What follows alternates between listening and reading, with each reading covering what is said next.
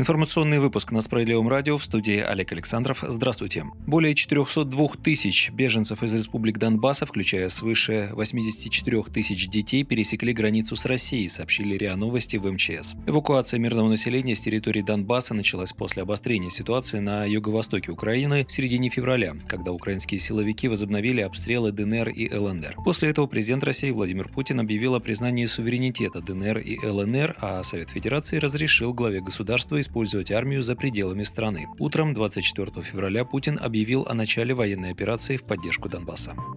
Правительство ввело новые меры поддержки граждан и предпринимателей, сообщил премьер-министр Михаил Мишустин на совещании с Кабмином в четверг. Молодые предприниматели в возрасте до 25 лет смогут получить грант от 100 до 500 тысяч рублей на развитие собственного дела, а если они ведут деятельность в арктической зоне, до 1 миллиона рублей. На эти деньги могут претендовать как индивидуальные предприниматели, так и учредители предприятий самой разной направленности. Кроме того, власти предоставят дополнительную поддержку отраслям сельского хозяйства и рыболовства, в том числе субсидии на железнодорожные железнодорожные перевозки для аграриев, которые помогают им существенно снизить транспортные расходы. Таким образом, объем перевозок по льготным тарифам увеличится как минимум на миллион тонн, подчеркнул премьер-министр. Размер казначейских бюджетных кредитов регионам в этом году увеличат на 10% их собственных доходов, а сроки предоставления продлят. Говорили и о развитии детского отдыха. Власти профинансируют программу возврата половины стоимости путевок для детей. Теперь ее возможностями смогут воспользоваться не менее 450 тысяч ребят, сказал Мишустин. Напомним, программа кэшбэк ипотека заработает 31 марта. Родители смогут заблаговременно выбрать для ребенка место отдыха.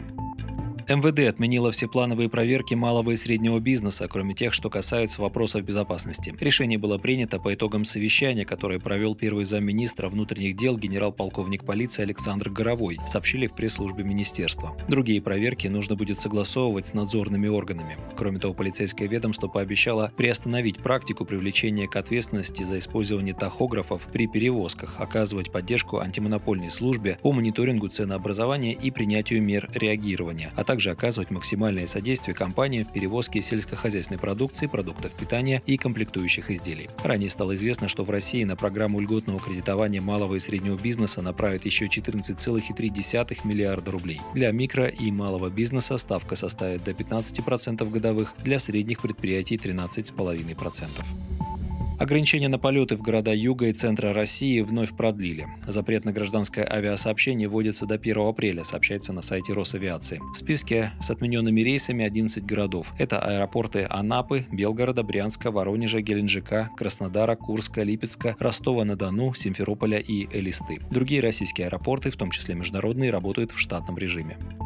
И последнее. Власти решают, на что потратить бюджет отмененных международных соревнований. В Минспорте предложили направить часть денег на развитие инфраструктуры в регионах и в спортивные федерации для развития массового спорта. Вопрос на проработке в правительстве.